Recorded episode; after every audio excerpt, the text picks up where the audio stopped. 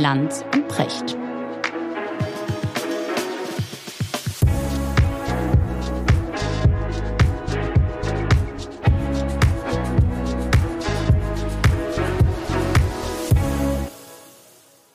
Richard, schönen guten Morgen. Guten Morgen, Markus. Wo erreiche ich dich? Wieder zurück in der Kemenate. Weißt du, dass das Wort Kemenate gerade so die Runde macht in meinem Bekanntenkreis?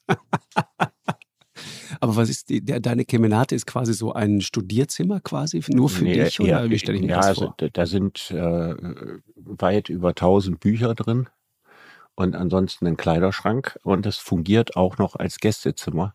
Wobei es ein bisschen bedrückend ist, darin zu schlafen, weil auf der einen Seite sind diese riesigen Regale, wo man immer denkt, wie trägt der Boden das, auf der anderen Seite der Schrank.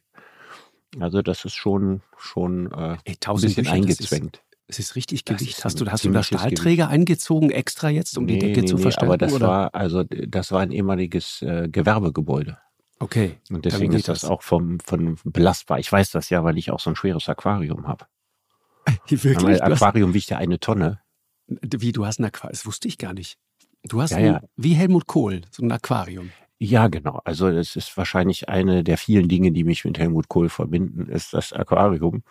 Ich weiß, wie das von Helmut Kohl aussah. Das ist ein richtiges kleines Spießer-Aquarium. Und das, was Ja. ich habe, das versucht so auszusehen wie ein Aquarium im Zoo. Okay, das heißt, du hast ein Non-Spießer-Aquarium. Natürlich. Aber Selbstverständlich. was, was unterscheidet das so mit Chrom Spießer-Aquarium? und so, ja, und Alu und so, also tiefer gelegt quasi. So ein Oligarchen-Aquarium hast du. Ja, aber elegant dabei. Also nicht so, nicht so einen schlechten Geschmacksaquarium. Nee, also schon wie richtig groß fein. ist das? Wie, wie, groß Ja, ist es das? ist zwei Meter lang Okay. und äh, 65 Zentimeter hoch, 60 Zentimeter tief. Und dann ist da noch so ein Schrank drunter. Natürlich nicht so ein brauner wie bei Helmut Kohl, ja, sondern sowas auch aus Alu. Milchglasscheiben. Und der, das Interessante ist eben beides zusammen, also das Becken, ne, das Glas, das Wasser da drin und der Schrank, das wiegt über eine Tonne. Wow. Ja, das hatte ich in meiner Wohnung in Köln. Und ähm, ja, nachdem das da aufgebaut war, war ich dann ganz stolz, merkte aber so ein bisschen, dass sich der Fußboden veränderte. Ja, also wenn man, wenn man, wenn man einen Ball, ja, mein Ja. Sohn war damals klein, wenn der seinen Ball hinlegte, dann rollte der in die Mitte des Raumes. Und da wurde mir mulmig, ja, Ja, weil ich Recht. auch äh, zur Luftlinie nur 1,50 Meter vom Aquarium geschlafen habe. Und dann habe ich dann sehr schnell einen Statiker angerufen. Und der hat mir dann noch irgendwas erzählt von 25 Prozent Tragwerksüberschreitung. Und das war jetzt auch eine schöne Altbauwohnung, ne? Ja, ja, ja, aber also das auch- ist ja auch- das also Problem. kannst kein Holz, 60er Holzdecke. Ja, Holzdecke. aber immer noch besser als ein 60er-Jahre-Bau. Da kannst Ja. du den ganzen nicht mal mit 300 Kilo pro Quadratmeter belasten. Naja, und dann musste unter das Aquarium eine riesige Spanplatte gelegt werden. Ja, die habe ich dann auch so ein bisschen mit Alu überzogen, ja, das nicht so ganz hässlich aussah. Damit eher oligarchenmäßig, ja. Mhm. Aber dann, dann stand das quasi jetzt auch noch auf so einem riesigen Podest. Na, weil ist ja klar, je größer die Auflagefläche, ne, umso besser verteilt sich der Druck und umso geringer ist die, Die Belastung. Mhm. Genau. Super. Ist ja herrlich. Und was, wa- was hast du da drin in diesem Aquarium? Was, wer schwimmt da? Nemo oder wer schwimmt da? Ähm, nee, also es ist tatsächlich ein Süßwasseraquarium. Ne? Das unterscheidet mich auch von Oligarchen. Ne? Also ein wahrer Aquarien-Oligarch hat natürlich Hai. ein Meer. Meerwasseraquarium. Ja, genau. Genau. genau. Er hat einen Hai, der dann oft den Spitznamen Wladimir hört oder so. Genau. genau. Oder Dimitri. genau. Großartig. Und Süßwasser, ja. Das heißt, da schwimmt, was schwimmt da? Ah, da sch- schwimmen zum Beispiel Schützenfische drin. Schützenfisch. Also Sch Schützenfische können auf eine Entfernung von bis zu 1,50 Meter Insekten von Blättern rotzen. Ich habe das mal gesehen. In Highspeed-Aufnahmen äh, bei äh, wo? 1930 ZDF Terra X, hallo. Ja. In Highspeed. Ja. Wahnsinnig schön. Richtig. Wahnsinnig schön. Und es gibt einen Naturfotografen, Dalton heißt er, den habe ich mal porträtiert. Das ist auch eine halbe Ewigkeit her. Und der hat Fotos gemacht, wo man dann wirklich so Millimeter für Millimeter die Spucke daraus flutschen sieht, Großartig. bis das Insekt getroffen wird. Der hat aber für diese Aufnahmen ein Jahr gebraucht, weil dieser Schützenfisch bei ihm nie gerotzt hat. Er hat ihn wahrscheinlich zu gut gefüttert und irgendwann ist er aus dem Becken gesprungen und nachdem der einen halben Todeskampf hinter sich hatte und wieder reinkam, Und da meinte der Dalton zu mir, er hätte jetzt begriffen, dass das Leben ein Kampf ist und dass man auch für seine Ernährung was tun muss. Und dann hat er tatsächlich gespuckt. Ist das gut? Also meine, meine Spucken, äh, wenn die, als die neu waren, haben die also die ganze Nacht gegen die Aluverkleidung gerotzt.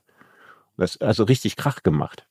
Quatsch. Was, was, mach mal das Weiß ich, Geräusch. Was ist das für ein Geräusch? so. Was ist das für ein Geräusch? Ja, so, es ploppt so. Aber wenn das so äh, fünf, sechs Fische machen, das ist schon, also ihr habt so wie so ein Getrommel. Wie so ein, so ein Regentropfen. So, ein, so. Pop, pop. super. Ja. Und das hast du die ganze Nacht. Und das ist der Nee, also das, das haben sie relativ schnell aufgehört. Haben gesehen, da kommt nichts runter. Ne? Und die sind aber unglaublich wach. Also wenn man mit dem Schlüssel die Wohnung aufschließt, ja, dann schießen die gleich heran, die hören alles. Die können unterschiedliche Menschen am Schritt erkennen. Quatsch. Ne? Doch, die wissen, dass sie von mir gefüttert werden, aber von anderen Personen hier nicht. Nein, nicht dein Ernst. Doch, und da reagieren die relativ wenig. Und auf den, der sie füttert, reagieren sie dann ganz stark. Ja, das können die.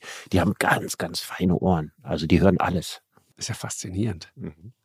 Das ist ja wirklich faszinierend. Das ist meine Bienen können Ich das hatte die nicht. ersten beiden, die ich hatte, ne? Ich hatte ursprünglich mal zwei und die hießen Frank Walter und Angela, weil die haben beide so extrem hängende Mundwinkel. Du bist echt. Okay, okay, okay.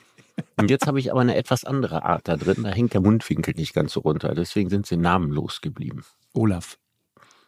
Hm, ja, Ja, du musst schon in, äh, in der obersten Liga bleiben, ne? das stimmt. Ja, Olaf ich. würde auch. Olaf ist ein schöner Name für einen Fisch. Für einen Fisch finde ich auch. Mhm. Ja, Olaf Mhm. ist sehr, sehr schön.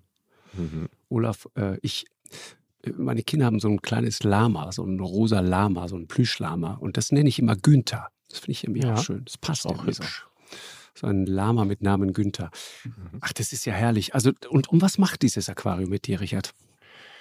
Also ich habe das Aquarium seit äh, 13, 15 Jahren. Ich habe das gekauft von dem Vorschuss für Wer bin ich? Zum damaligen Zeitpunkt war ja noch nicht klar, dass das Buch sich gut verkaufen würde. Deswegen war der Vorschuss zwar ganz ordentlich, aber jetzt auch nicht horrend. Ne? Andere Leute erfüllen sich damit den Traum und nehmen Kredit auf und kaufen sich einen Porsche oder so. Naja, und mein Porsche ist halt dieses Aquarium. Super. Ja, mein Statussymbol quasi. Ja. Mhm. Was gibt dir das? Ähm, also erstmal ist es, äh, ich finde ja viele Tiere einfach unglaublich schön. Ja, das geht mir ja auch mit Vögeln so und mit Fischen. Und natürlich gibt's auch ganz, ganz tolle Säugetiere. Und meine Lieblingstiere sind meistens eher so nicht die Tiere, die andere schön finden. Also ich bin jetzt nicht so wahnsinnig Hunde, Hauskatzen, Kaninchen geht so. Ne? Aber ich finde einfach so wirklich exotische Tiere, seit ich Kind bin. Also das schönste Säugetier ist ein Ameisenbär zum Beispiel, finde ich unglaublich schön. Im Ernst jetzt? Ja, finde ich also faszinierend. Und ähm, ja, bei, bei Vögeln sind natürlich Greifvögel klar oder also Hornvögel. Ja, finde ich unglaublich schön. Und das ist, geht mir genauso mit solchen Fischen. Also ich kann mir die auch nach vielen, vielen Jahren noch angucken.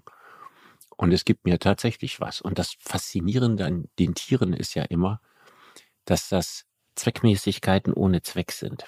Das sind also in sich funktionierende Lebewesen, die aber nicht vom Menschen geschaffen worden sind. Sozusagen Werte, die nicht der Mensch geschaffen hat. Und da habe ich irgendwie eine tiefe, fast religiöses Verhältnis zu. Ja, so wie Natur an sich, ne? Ja, es gibt ja Leute, die, die sind unglaublich faszinierbar von Technik. Ja, ob es das neueste Handy ist oder eine ganz tolle Kamera oder historische Technik, alte Autos, alte Kameras. Und ich kann das so irgendwie nachvollziehen. Ja, aber richtig fasziniert mich vor allen Dingen das, was der Mensch nicht selbst geschaffen hat. Und das ist also, bei Tieren ist diese Faszination bei mir ganz tief und groß. Ich weiß nicht, wo die herkommt. Ich hatte das schon als Kind. Mhm. Interessant. Ich habe das bei Natur. Wenn ich äh, bis heute, wenn ich wenn ich irgendwo in den Dolomiten stehe und ich sehe zum Beispiel die, diese, kennst du diese Inversionslagen, wenn du wenn du weit oben auf dem Berg stehst und du kannst genau die einzelnen Luftschichten so sehen. Du siehst genau, wie wie sich das so runterzieht, wie, wenn die Kälte zum Beispiel dann äh, unten liegt im Tal. Du siehst aber auch, wenn es sich manchmal umgedreht hat, ne, wenn die Kälte dann oben liegt und die Wärme unten liegt und so weiter, das ist total Mhm. faszinierend. Und wie Und sich dann dann die Berge du da wie auf Caspar David Friedrichs Bild, der Wanderer über dem Nebelmeer. Ja, ja, ein bisschen Ja. schon. Ja, Ja, genau. Und hinten sind äh, 50 Schattierungen von Grau, die Das ineinander ist, der, übergehen. ge- ja. das ist der Punkt. Genau, dann stapeln sich das im Hintergrund 50 stapeln Shades sich so. Grey. Ja, genau, genau. Fifty Shades of Dolomiten, genau. Das ist wirklich schön, wenn sich dann im Hintergrund so diese, diese Bergketten stapeln. und du weißt, irgendwo ganz weit weg ist Österreich. Das ist, äh, das ist wirklich, das finde ich erhaben und das hat dann so eine, das ist mal so, so ein Biene-Maja-Moment, weißt du, wenn du einfach auf so einer Wiese stehst und es hat eigentlich gar keinen Sinn, darum zu stehen, aber es äh, Ja, aber das sind ja den, den tiefsten Sinn gewinnt man ja äh, durch die Dinge, die keinen praktischen Sinn haben. Mhm. Das ist das, was ich vorhin gesagt habe, Zweckmäßigkeiten ohne Zweck. Ne, also einfach, einfach etwas, was seinen Sinn in sich trägt, aber keinen praktischen Sinn hat. Genau. Äh, Zweckmäßigkeiten ohne Zweck, Richard. Ja, ist eigentlich ein Begriff von Kant aus einem anderen Kontext. Das hat er über, über, über äh, das, das Schöne gesagt. Mhm. Kunst ist Zweckmäßigkeit ohne Zweck. Ist ich habe das so. ein bisschen entfremdet, weil ich ja. finde, für Natur gilt das noch viel mehr. Aber für Kunst auch, ne? Also wenn du vor so einem, vor so einem großen Bild stehst, weil du gerade Caspar David Friedrich sagtest, kann man sich hier in der Kunsthalle in Hamburg ansehen. Mhm. Haben wir, glaube ich, schon mal drüber gesprochen. Das ist ein so unglaublicher Moment, wenn du dieses weltberühmte Bild, mhm. du gehst da auf, auf, dieses, auf dieses Bild zu und siehst nur dieses Bild. Äh, und und das, das ist so ein Moment, ähm, du merkst, okay, da hat jemand was ganz Großes geschaffen und der ist mal gar nicht danach gefragt, was ihm das eigentlich unmittelbar bringt. Falls es von Caspar David Friedrich ist. Ich habe genau. da meine Zweifel. Ja, schon mal drüber geredet. Genau. Ja, ja. Ich, ich empfehle den Besuch in der Hamburger Zweifel. Kunsthalle trotzdem, weil es also da gibt es sicherlich so nicht von Wolfgang Beltracchi, ja, aber es das muss nicht von Caspar David Friedrich sein. Hast du einen also. Beltracchi zu Hause, sag mal ehrlich? Nee, ich habe keinen. Aber ich hätte gern einen. Ich auch. Ich, ich bin auch. ja Beltracchi häufiger begegnet. Ich auch. Wir schätzen ja. uns ja auch. Und muss ich bin ein großer, erklären, ne? der großer Bewunderer. Der ja, Kunstfälscher, also, ne? Der Kunstfälscher genau. des Jahrhunderts, muss man ja, sagen. Genau. Er würde wahrscheinlich sagen, der mhm. Kunstfälscher Richtig. aller Jahrhunderte. Mhm. Also vielleicht der beste Kunstfälscher, den es je gab. Und das äh, Bezeichnende eines guten Kunstfälschers ist ja nicht, dass er ein, ein, ein Original, äh, originalgetreu abmalt. Das können viele ne, sondern dass er lauter Max Ernste erfunden hat, von denen die Witwe von Max Ernst gesagt hat, das sind die besten Bilder, die mein Mann je gemalt hat.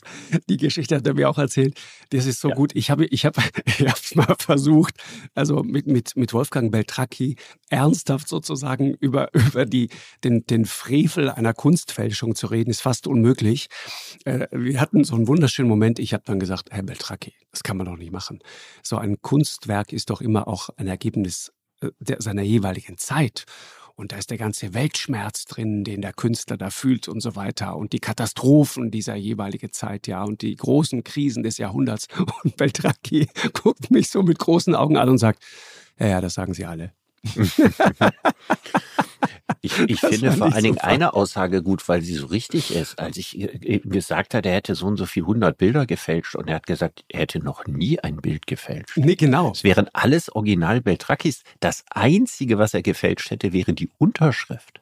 Pass auf, noch besser. Bei mir in der Sendung hat er gesagt, das seien keine Fälschungen, er habe lediglich das Werk des Künstlers, Achtung, ergänzt. Mhm. Genau. Das fand ich so lustig. Ja, aber, aber einen Beltracchi habe ich leider deswegen nicht, weil ich ihn mir nicht leisten kann. Ja, das ist, der, der ist inzwischen, mittlerweile richtig teuer. Ne? Inzwischen ne? sind die Beltrakis richtig teuer geworden. Ja, das ist unfassbar. Ne? Der Liebermann von Beltracchi kostet mehr als der Liebermann selbst. Ja, also eines Tages wird es vielleicht tatsächlich so sein. ja, genau. Ich weiß auch bis heute nicht, was aus diesen großartigen Max Ernsten, die ich auch wirklich für die besten Max Ernste halte, genau wie Max Ernst Witwe, was aus denen eigentlich geworden ist. Ich würde die nicht. gerne erwerben.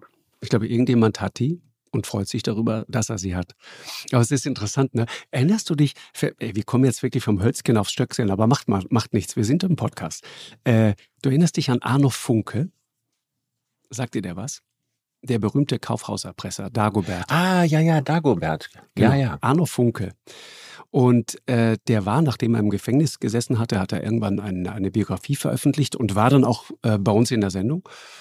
Und ähm, ich, ich fand das damals also die Geschichte äh, fand ich so kriminell, wie sie ist und, und ehrlich gesagt sehr verwerflich und dachte, Mann, das macht man so nicht. Und weißt du, was mich aber am meisten angerührt hat, war, dass dieser Mann eigentlich ein anderes, ganz tolles Talent hatte. Das ist ein ganz wunderbarer Grafiker, ein toller Zeichner. Mhm. Und äh, ich habe ein Original Arno Funke zu Hause, mhm. ja, weil ich das, weil ich das, äh, ich habe ihn dann darum gebeten und habe ihm, äh, er hat mir dann irgendetwas äh, skizziert und so weiter. Und äh, ja, und ich habe den zu Hause und, und freue mich, dass ich den habe. Äh, und dachte oft, oh mein Gott, was ist das eigentlich für ein, für ein Schicksal und für eine, für eine unglückselige Lebensgeschichte, dass jemand, der eigentlich ein richtiges Talent hat, dann irgendwann komplett falsch abbiegt und dann diesen mhm. Mist macht, wie diese Karstadter Presse. Mhm. Da kann man mal sehen, das ist Beltracchi nicht passiert. Der hat mhm. wirklich Aber das der war auch Maximum aus ne? seinem Talent gemacht. ja, aber Beltracchi auch ganz kurz vor, vor Knast, ne? Ja, der war doch im Knast. Ne? Mehrere genau. Jahre. Ja, mehrere richtig, Jahre. Der genau. ist äh, erstaunlich hoch bestraft worden. Aber der hat sich natürlich sehr mächtige Feinde gemacht. Ja, und jetzt fällt es mir gerade wieder ein. Die, die, Geschichte, kennst du die Geschichte dahinter, wie sie ihn weich gekocht haben? Die, die Ermittler, weißt du, die, kennst du die Geschichte? Nee. Pass auf. Wolfgang Beltracchi ist ein sehr äh, ausgekochtes Schlitzohr, aber er hat eine große Schwäche. Und das ist seine Frau. Ja, das weiß ich. Das genau, weiß der ich. liebt seine Frau abgöttisch und über alles. Und sie ihn auch. Sie ihn auch, genau, ist eine ganz große Liebe. Und das Interess die, die, die haben ihn dann in, ich glaube, in Untersuchungshaft haben sie es so gemacht, dass sie ihn so platziert haben, dass er wenige Meter von seiner Frau weg war. Quasi einmal quer über den Hof. Mhm. Und das wusste der. Und mhm. sie wusste es auch. Mhm. Das hat ihn fertig gemacht. Aber die haben sich Briefe geschrieben. Ich, genau. Ich weiß nicht, wie viele am Tag. Also ich glaube, es gibt kaum eine Frau, die so viele Liebesbriefe in ihrem Leben kriegt, wie Beltracchi an seine Frau an einem Tag geschrieben hat. Ja, genau. Und damit haben sie ihn weich gekocht. Die mhm. haben ihm gesagt, pass auf, deine Frau, die du so vermisst, was, was, ja, ist nicht haben, weit weg und du kannst sie wiedersehen, wenn du ein Geständnis ablegst. Ja, aber er hat ja nur die gestanden, ja, die man gut, ihm nachweisen unbedingt konnte. sein musste. Mhm. Genau. genau. Also ich hatte ihn zum Beispiel gefragt, ob er mir einen Morandi malen kann. Ne? Das ist mein Lieblingsmaler Giorgio Morandi. So, und dann hat er gesagt, oh ja, das ist schwer. Obwohl, ja, hätte er schon ein paar Mal gemacht. Ich sag, was, wo hängen die denn? Ja, kann ich dir jetzt so nicht sagen. also, wenn es stimmt, hängen da auch einige hundert äh, Beltrakis in den Museen irre, dieser irre, Welt. Irre. Aber weißt du, das ist ein bisschen wie mit einer gefälschten Rolex, ne? um das jetzt hier nicht, nicht sozusagen so, so zu tun, als wäre es erstrebenswert, eine Kunstfälschung zu besitzen. Ich finde ja, wenn Leute kommen und sagen, guck mal, diese Rolex hier, die sieht so täuschend echt aus. Das ist eine perfekte Uhr. Das sieht kein Mensch. Dann denke ich immer, ja, mag ja sein, aber du weißt es doch. Mhm. Du weißt doch, dass das Ding nicht echt ist. Und das gilt ja für alle anderen Uhren auch. Ja, ist völlig egal, was du da fälschst. Aber, oder, oder auch für Taschen oder für Schuhe und so weiter. Du weißt es doch. Das heißt, worum geht es eigentlich? Es geht ja, darum, aber ich denke mal, dass es vielen Menschen ja darum geht, dass es von außen dafür gehalten wird. Genau. Und das erzählt ja. halt auch ein bisschen was über dich selbst. Ne? Ja. Richard Morandi, warum dein Lieblingskünstler? Ja, also ich habe das tatsächlich gemeinsam entdeckt mit meinem Vater. Und zwar auf der Westkunst 1980 war ich 15 Jahre alt. Und in dem Alter habe ich mich enorm für Kunst interessiert. Habe auch selber so Zeichenlehrgänge und sowas gemacht und unglaublich viel gezeichnet in der Zeit. Und Morandi ist auf den ersten Blick überhaupt nicht spektakulär. Das sind kleine Bilder, meistens so 50, 60 Zentimeter in der Diagonale, ne? also wirklich klein. Und ähm, der hat sein Leben lang in Bologna gesessen mhm. und hat Flaschen und Schachteln gemalt. So.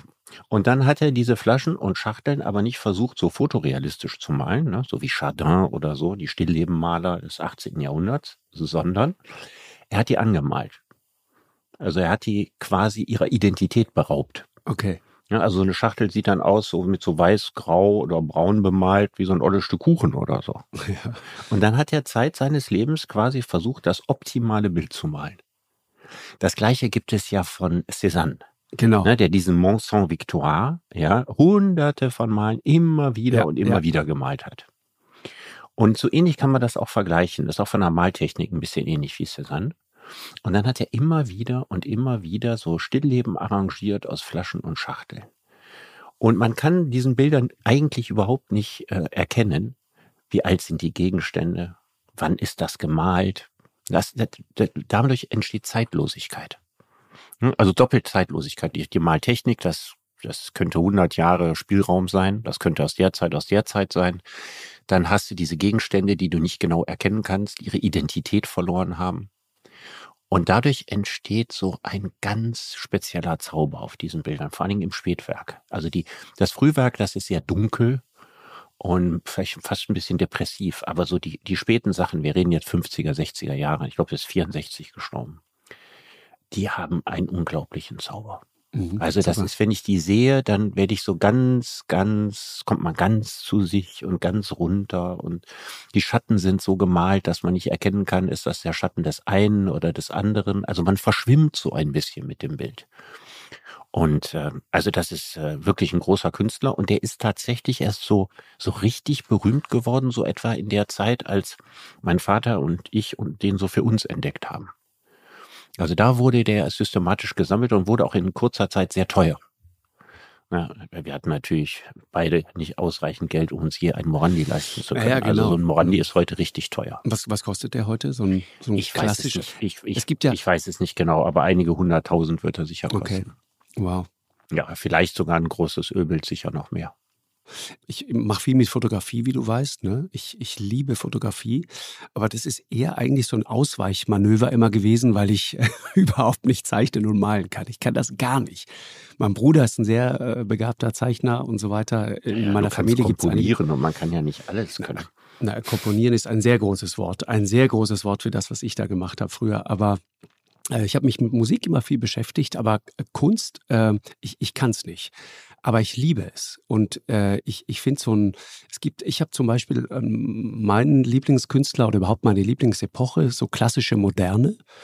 Und dann im Speziellen so ein paar Österreicher, ja. Wenn du Albin Egger-Lienz zum Beispiel, das ist ein, das ist ein Mann mit einer faszinierenden Geschichte, der, äh, ich glaube, der war ein Adoptivkind in den, in den, ja, ähm, man, äh, Ende 19. Jahrhundert in Osttirol aufgewachsen, ja, in Lienz. Und ähm, ist einer, der äh, sich dann so durchgeschlagen hat. Ja, das kann man sich vorstellen. Ich meine, wenn du damals ein uneheliches Kind warst, dann war das natürlich kein Spaß, speziell in dieser sehr konservativen bäuerlichen Welt, in der der aufgewachsen ist. Und das ist mein absoluter Lieblingsmaler. Von dem gibt es ein paar Sachen. Und weil du gerade sagtest, immer wieder das gleiche Motiv wiederholt und variiert und versucht besser zu machen, das hast du bei dem auch. Da gibt es so ein paar äh, Motive, äh, die vor allen Dingen Bezug nehmen auf den Ersten Weltkrieg. Äh, der Totentanz zum Beispiel, ein ganz, ganz berühmtes Motiv. Und dann gibt es andere Motive, die ich zum Beispiel so liebe aus dieser bäuerlichen Welt. Und er hat am Anfang sehr gegenständlich gemalt und dann immer abstrakter. Und hat dann irgendwann gesagt, ich, ich male keine, keine, keine Bauern, sondern ich male Formen. Und du, du siehst auch nie so ein richtiges Gesicht, du ahnst das Gesicht, das ist alles so kantig und, und so sehr, und sehr grob und so weiter. Die Hände spielen eine große Rolle. Und ich bin ja oft äh, in, in den Dolomiten unterwegs so auf einsamen Bergbauernhöfen und fotografiere manchmal äh, so diese letzten Bergbauern, die es da gibt und fotografiere dann auch immer die Hände, so in Schwarz-Weiß. Und diese Hände sind exakt so, wie Albin Egger-Lienz sie gemalt hat. Mhm. Und das finde ich so faszinierend, weil du siehst, wie wichtig diese Hände, ja, dieses Werkzeug äh, äh für, für diese Menschen natürlich ist, ja. Und deswegen sind sie entsprechend ausgeprägt. Und du hast zum Beispiel auch Frauen, alte, ich habe mal eine alte Bäuerin fotografiert von 87 Jahren, die wie, wie so eine junge 30-Jährige auf dem Feld da rumturnte und, und Heu machte, ja, wie man das bei uns nennt. Und die hatte, ich habe die Hände von der fotografiert. Wahnsinn. Solche Hände hast du noch nicht gesehen. Die waren doppelt so groß wie meine.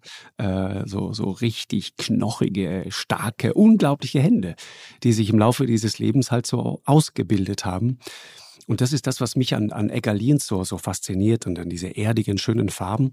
Und das Interessante war, und deswegen ähm, erzähle ich manchmal auch äh, jüngeren Leuten davon, wenn du, was weiß ich, zum Beispiel mein Sohn, der ist äh, sehr im Bereich Informatik und so weiter unterwegs und mit, mit Kunst haben die es manchmal nicht so. Und ich sage dem, beschäftige mit dich mal damit. Und wenn es dich erwischt, dann weißt du es auch. Äh, ich weiß, ich habe ich hab mich für Kunst überhaupt nicht interessiert. Und dann irgendwann in der vierten Klasse, war neun, zehn Jahre alt, brachte unser ähm, äh, Kunstlehrer ein Buch mit über Albin Egger-Lienz. Und da habe ich das erste Mal diese Bilder gesehen und war von der ersten Sekunde an fasziniert. Und diese Faszination hat, hält bis heute an. Ich habe nichts davon verloren, ähm, weil ich verstanden habe, instinktiv, keine Ahnung von Kunst, ja, aber ich habe instinktiv verstanden, das ist ganz groß, was du da gerade siehst. Und so ging es mir später nochmal dann bei Alfons Walde. Ich weiß nicht, ob du den kennst. Das ist ein, nee. ein Kitzbühler äh, Künstler, ähnliche Zeit. Und die haben beide so in der, in der Spätphase die ganz großen Sachen gemacht. So in den 1920er Jahren gibt es ganz, ganz tolle Dinge. Und das ist so faszinierend, weil die Bilder von Alfons Walde, die, die hängen, glaube ich, viel in sehr teuren Chalets in Kitzbühel rum. Da gibt es auch ein tolles Alfons Walde Museum. Und äh, was du da siehst, ist so ein, so ein lebenslustiger Unterinntaler. Und Albin Eggerliens ist eher so die Abteilung depressiver Osttiroler. Ja, das, mhm. ist, das ist so mhm. das Ding. Aber beide Kinder ihrer Zeit und, und beide, äh, beide bäuerliches Leben ja, gemalt? Ja, ja, der, ja. der Walde, ja, beide sehr bäuerliches Leben gemalt, genau. Aber wenn du die Bilder mal vergleichst, äh, kann man sofort googeln, Albin Eggerliens und dann schaust du dir mal Alfons Walde dagegen an. Das ist von der Technik ganz, ganz ähnlich, ja, auch sehr pastos und so weiter, ähm, teilweise gespachtelt gibt auch in diesen Bildern von Alfons Walde, gibt es immer, äh, wenn er diese Bauernhöfe gemalt hat, gibt es meistens so eine rote Geranie im Bild, wo du siehst, die hatte einfach so die, also die rote Farbe einfach so von der Tube aus so direkt so reingedrückt äh, in dieses Bild. Das ist wirklich faszinierend und, und ganz plastisch dadurch, ja, fast dreidimensional. Und Egger ist ganz anders. Das ist äh, viel zurückhaltender und, und, und flächiger gemalt und so weiter. Aber es ist mhm. spannend. Ja. Mhm. Ja, aber äh, Kunst ganz grundsätzlich, äh, Richard, ich meine, was ist die Faszination von Kunst für Menschen? Was, warum, warum erzielen Kunstwerke jetzt jenseits von Spekulation? Ich glaube nicht, dass es da immer nur um Spekulation geht. Solche Wahnsinnspreise naja, auf was Auktionen die Preise so anbelangt, ich würde den Kunstmarkt, den trennen. würde ich ganz, ganz säuberlich ja, trennen ja. von der Frage, was ist ein gutes Kunstwerk oder was macht Kunst mit Menschen? Ich unterrichte ja an, an der Uni in äh, Berlin, also an der Musikhochschule Hans Eisler. Dort unterrichte äh, ich angehende Komponisten. Das heißt angehend, die sind ja schon Komponisten, sonst hätten sie die Aufnahmeprüfung gar nicht geschafft. Und das schaffen dann vielleicht fünf, sechs unter tausend. Mhm. Und mit denen beschäftige ich mich ja sehr viel mit Ästhetik.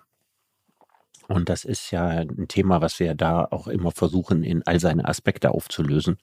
Und da muss man einfach immer ganz grundsätzlich sagen, also der Markt ist immer etwas ganz, ganz anderes als die Frage, was ist ein ästhetischer Wert?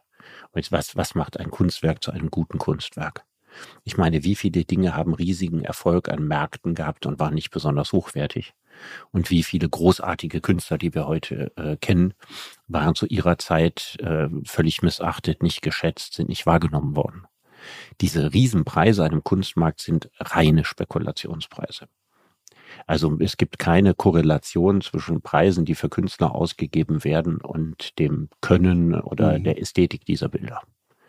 Was man könnte vielleicht sagen, dass der wahrscheinlich teuerste deutsche Künstler tatsächlich also ein überragend guter Mann ist, ne? mit Ge Gerhard Richter. Richter. Ja. ja. Mhm. Eine ganz andere Liga als Immendorf oder, oder Penck oder so, also Leute, in deren Umfeld er berühmt geworden ist. Die aber auch noch erstaunliche Preise dafür, dass sie vielleicht nicht so ganz große Künstler waren, erzielt haben oder immer noch erzielen. Und da muss man einfach sagen, der, der, der, der Spekulationsanteil bei Kunst ist irrsinnig hoch. Und die Leute, die das Geld haben, für Künstler 10 Millionen, 20 Millionen, 50 Millionen zu bezahlen, sind nur in sehr seltenen Fällen Kunstkenner. Mhm. Weil das sein, machen ja. die ja gar nicht selber, die haben ihre Agenten, ne, die das für sie wie Aktien anlegen und die wiederum äh, sich auf die Expertise von Leuten, die was von Kunst verstehen oder vom Kunstmarkt verstehen, äh, äh, zurückrufen. Also im Grunde genommen ist das eine äh, völlig äh, merkwürdige Welt. Ne? Man kann wirklich sagen, der Kunstmarkt ist sicher das zweitälteste Gewerbe der Welt. und, und ich finde, es ist eine, weißt du, was ich daran so verwerflich finde? Ich finde es verwerflich, wenn man dann diese viele Kohle dafür einsetzt, um wirklich nur damit zu spekulieren. Und am Ende führt es dazu, dass du zum Beispiel in bestimmten Bereichen, in, in ich mal eine lange Reportage darüber gelesen, in Südostasien gibt es ganze Magazine, Lagerhallen, bestens bewacht, perfekt klimatisiert, wo einfach nur von Tageslicht selbstverständlich, ja, böses UV-Licht, ja, bestens abgeschirmt, unfassbar teure Kunst hängt. Reine Spekulation. Und das finde ich ehrlich gesagt wirklich komplett daneben, weil es daneben, aber es gäbe, es gäbe keinerlei rechtliche Handhabe. Also, ne, ne, also sozusagen, es gibt kein Anrecht der Öffentlichkeit, äh, die Seerosen von Van Gogh zu sehen. Ja, aber die in irgendeinem japanischen Tresor oder so liegen. Genau, und das ist aber ehrlich gesagt, das ist, das finde ich schlimm. Das ist total daneben. Das ist, ich finde, ein großes Kunstwerk Nicht gehört Seerosen, eigentlich. Das war äh, Iris, war das Schwertlilien. Jetzt fällt es mir ja. wieder ein, Schwertlinien. Das war mal so vor langer Zeit das teuerste Bild. Da kann man heute Seerose ist Monet, ne? Ja, ja, genau. genau. Nee, nee, Schwer, Schwertlinien. Das ist so, so ein Bild, was ich zum damaligen Zeitpunkt überhaupt nicht kannte, obwohl ich irgendwie so Van Gogh Bücher zu Hause hatte. Mhm. Ja. Die Sonnenblumen auch und so. Ne? Aber ich denke, da hat äh, Wolfgang Beltracchi ganze Arbeit geleistet. Du hast ein, ein Monet zu Hause, ein, ein Beltracchi-Monet. Mhm. Ja, ich habe, äh, die Frage ist ja, ich hatte Schönheit, ne? Und, und sozusagen was bedeutet Menschenschönheit philosophisch betrachtet. Ich meine, wenn man, weiß auch, als ich das erste Mal in Kontakt kam mit äh, Altgriechisch und auch mit Latein und so weiter, das zieht sich ja durch die gesamte Antike, sozusagen dieses Streben nach Schönheit und die, der, der, der Versuch sozusagen etwas zu sein, irgendwie auszusehen, etwas zu kreieren, was, was ultimativ schön ist. Woher kommt das?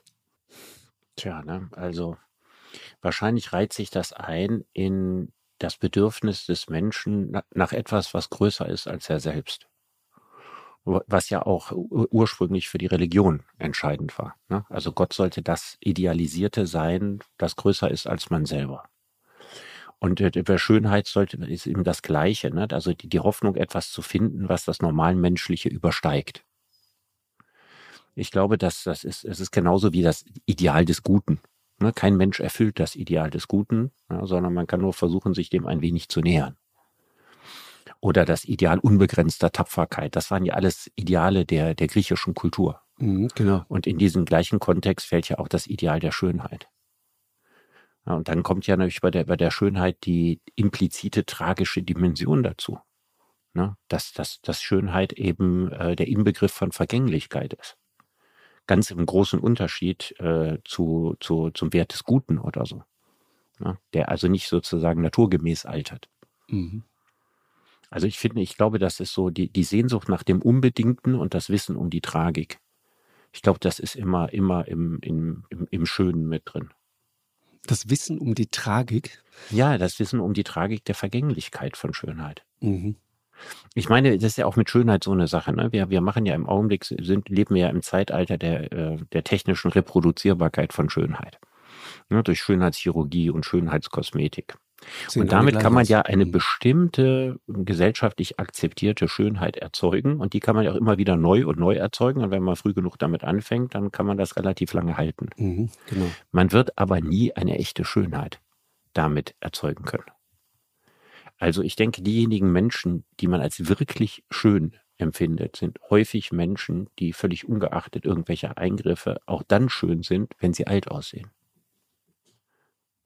Und ich glaube, das ist eine andere, andere Vorstellung von Schönheit. Also man kann auch sagen, äh, manche Menschen werden ja überhaupt erst im Alter schön.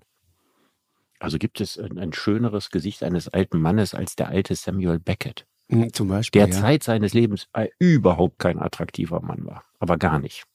Aber unfassbar gut aussah im Alter. Der Charles Schumann. Ne? Also von, ja, ja, von, von, von, von der, der, berühmte Barbesitzer aus München, ja. ja. Ich kenne den nicht, den nie getroffen, aber der, der war dann, der wurde dann im, im reiferen Alter, wurde der plötzlich als Model, war der sehr gefragt, ja, weil er im Alter unfassbar gut ausgesehen hat. Aber das Ding ist doch heute, wir sind doch in einer Zeit, in der im Grunde keiner mehr das Altern akzeptiert. Dazu sind wir doch, alle wollen alt werden, aber keiner will alt aussehen. Ne? Mhm. Mhm. Ja, bei mir ist das jetzt nicht ganz so schlimm, ne? weil ich einen Beruf anhänge, wo man erst ernst genommen wird, wenn man anfängt, ein bisschen alt auszusehen. Also ein Philosoph, der keine grauen Haare hat, ist kein Philosoph. Hast du nicht das Gefühl, also ich glaube, du hast äh, speziell auch Instagram, hast du mal so eine Narzissmusmaschine genannt? Mhm. Äh, ich fand das damals einen irren Begriff, auch einen harten Begriff, aber ähm, am Ende zeigt das, ohne jetzt wertend zu sein, einfach nur sozusagen, wo das Schönheitsideal hingeht, ne? wie wir uns eigentlich selber gerne hätten. Ja, und aber, aber, aber, auf der anderen Seite ist es ja so, ich meine, wenn irgendwann jeder getuned ist mit den äh, Zaubermitteln der Schönheitsindustrie, dann verliert natürlich diese Art von Schönheit ihren Wert. Das ist der Punkt. Ja, also ich kann mich erinnern, als damals die Diskussion war, Ende der 90er Jahre, ob man irgendwann mal seine Kinder designen kann. Da gab es einen äh, belgischen äh, Arzt, bei dem man sich die Augenfarbe aussuchen konnte. Ja, ne? also der hingegangen ist und der die, die äh, Spermien, Eizellen und so weiter befruchtet und das alles schon und so untersuchen konnte, dass er quasi die Blauäugigen daraus filtern konnte. Was deswegen nicht so schwer ist, weil die Augenfarbe monogen ist. Also auf einem einzigen Gen liegt die Augenfarbe.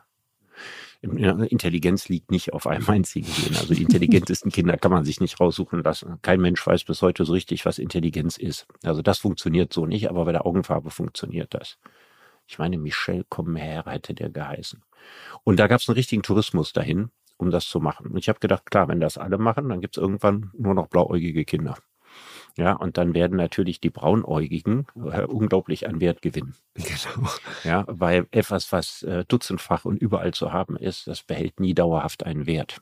Ja, sondern große, große Werte, wie eben auch der Wert der Schönheit, sind an die Seltenheit gebunden. Und in einer Gesellschaft, in der jeder auf die genau gleiche Art und Weise getunt ist und alle gleich aussehen, verliert dieses Schönheitsideal rasant an Wert. Das ist wahr. Ich meine, wenn du, wenn du jeden Tag Kaviar isst, ist irgendwann das Butterbrot die Sensation, ne? Gehe ich von aus. Also ich glaube, jeden Tag Kaviar, ich habe es noch nie ausprobiert, wird wahrscheinlich fader werden als jeden Tag Nudeln. Ja, und als jeden Tag ein gutes Butterbrot, genau ja, so ist es. Genau. Nee, aber, das, aber es ist trotzdem, ich meine, wir wissen das alles theoretisch, aber ich habe trotzdem das Gefühl, das ist mittlerweile etwas geworden, also wirklich so nebenbei. Du gehst ja auch gar nicht mehr äh, zum groß zum, zum, zum Hautarzt oder so, sondern ich, ich weiß von, von Ärzten, HNO-Ärzten, da kannst du mal eben, du lässt dir kurz die Nase untersuchen und nebenbei, boom, einmal Botox in die Stirn. Mhm. Und zwar mit der größten Selbstverständlichkeit. Und der Arzt selber übrigens auch. Mhm. Und, und, und sagt, Mensch, also so ihre Zornesfalte und so, äh, das ist so. Und dann, und dann kommst du ins Grübeln und sagst, na, warte mal, ja, also das, die größte Gefahr, die dahinter liegt, besteht ja darin, dass das irgendwann so Norm ist, genau. dass die dumm auffallen, die nicht mitmachen. Ja, und dann tritt der Effekt ein, dass auch die sagen, ich würde das niemals machen. Dann, wenn sie irgendwann die einzigen sind in ihrem Bekanntenkreis, die alt aussehen, sich dann doch überlegen, ob sie das machen. Und das ist äh, eine Gefahr, die tatsächlich passieren kann. Also die Frage ist, ob die Welle vorher kippt ja, oder gebrochen wird dass man, dass man sagt, na ja, okay, das, daran kann man die Nullerjahre, die Einser und die Zweierjahre irgendwie erkennen. Das war die Zeit, als irgendwie alle Frauen Schlauchbootlippen hatten.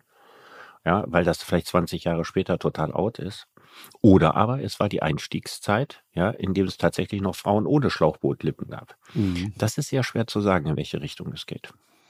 Also ich finde nicht, dass das schwer zu sagen ist. Ich habe das Gefühl, der, der Zug ist längst unterwegs.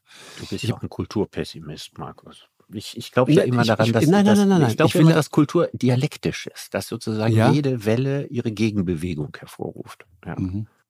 Ja, ich meine das aber jetzt gar nicht wertend, sondern ich glaube einfach nur, und das war eigentlich auch die, die Absicht hinter meiner Frage, immer zu, oder dich äh, von dir wissen äh, zu wollen, wie sich schlicht und ergreifend Schönheitsideale ändern.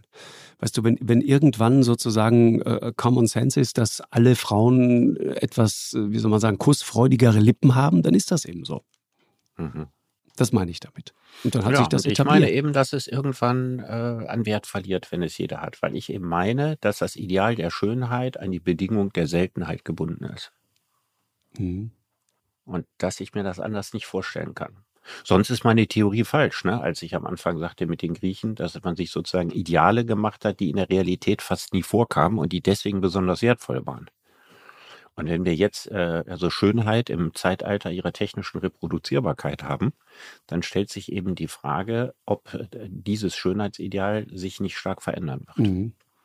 Und zwar am besten in so eine Richtung verändert, die man technisch nicht herstellen kann.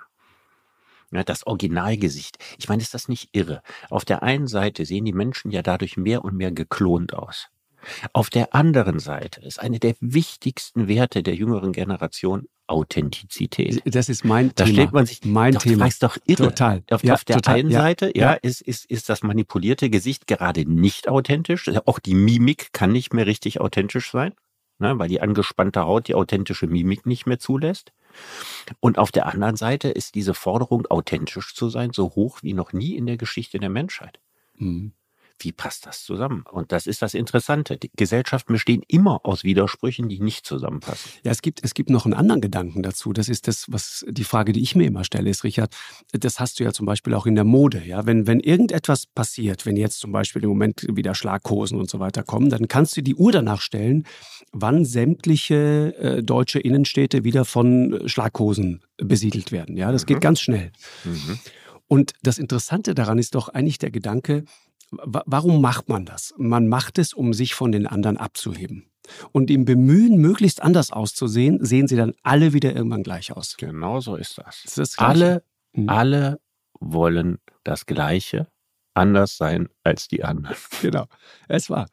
Und das funktioniert halt nicht, weil in diesem Bemühen, ja, äh, anders zu sein, sich abzuheben, gefälligst vom ganzen großen Rest, der keine Ahnung hat und kein Modebewusstsein, sehen die dann irgendwann wirklich alle gleich aus. Aber der Sinn der Mode war ganz ehrlich gesagt, ne, noch nie nur sich abzuheben. Wenn das der Sinn gewesen wäre, dann würden die Leute als Mode das tragen, was am schrägsten ist. So, jetzt gibt es so, so ein paar Viertel wie Berlin Mitte und so, da hat man das Gefühl, da ist das so. Aber in jeder ganz normalen deutschen Stadt und Kleinstadt, in jedem Dorf ist das überhaupt nicht so. Mhm.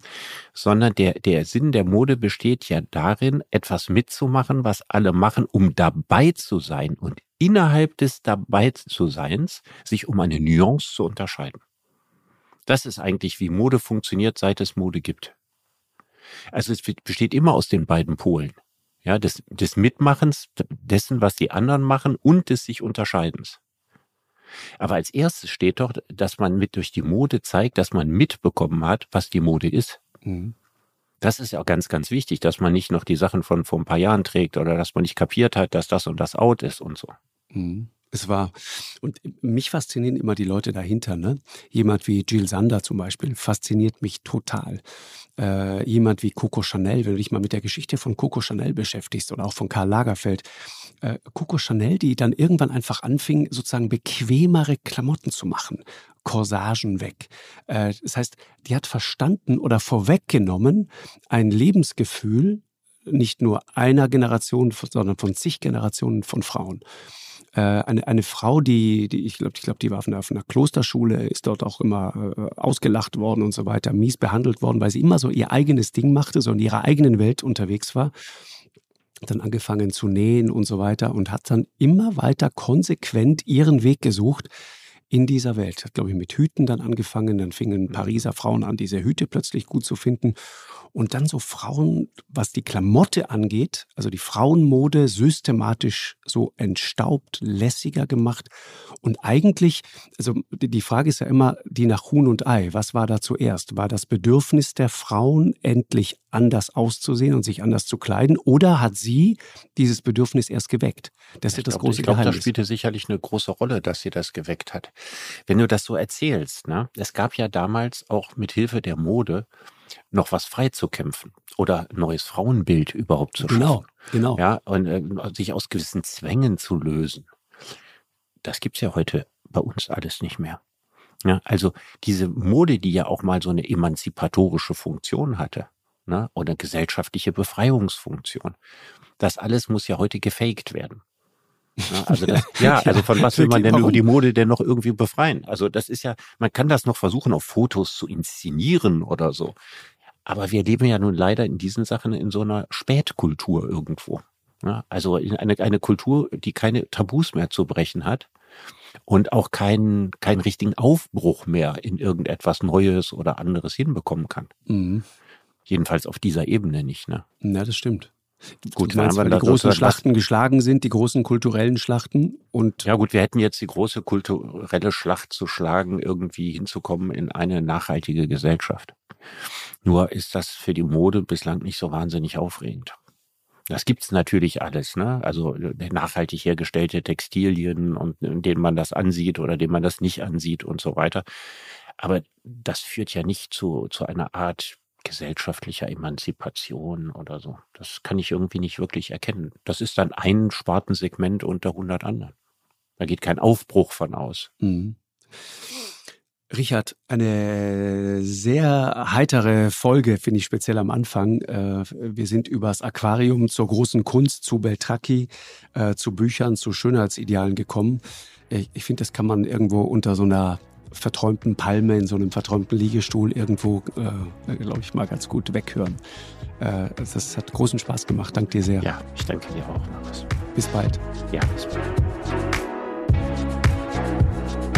Eine Produktion von M hoch 2 und Podstars bei OMR im Auftrag des ZDF.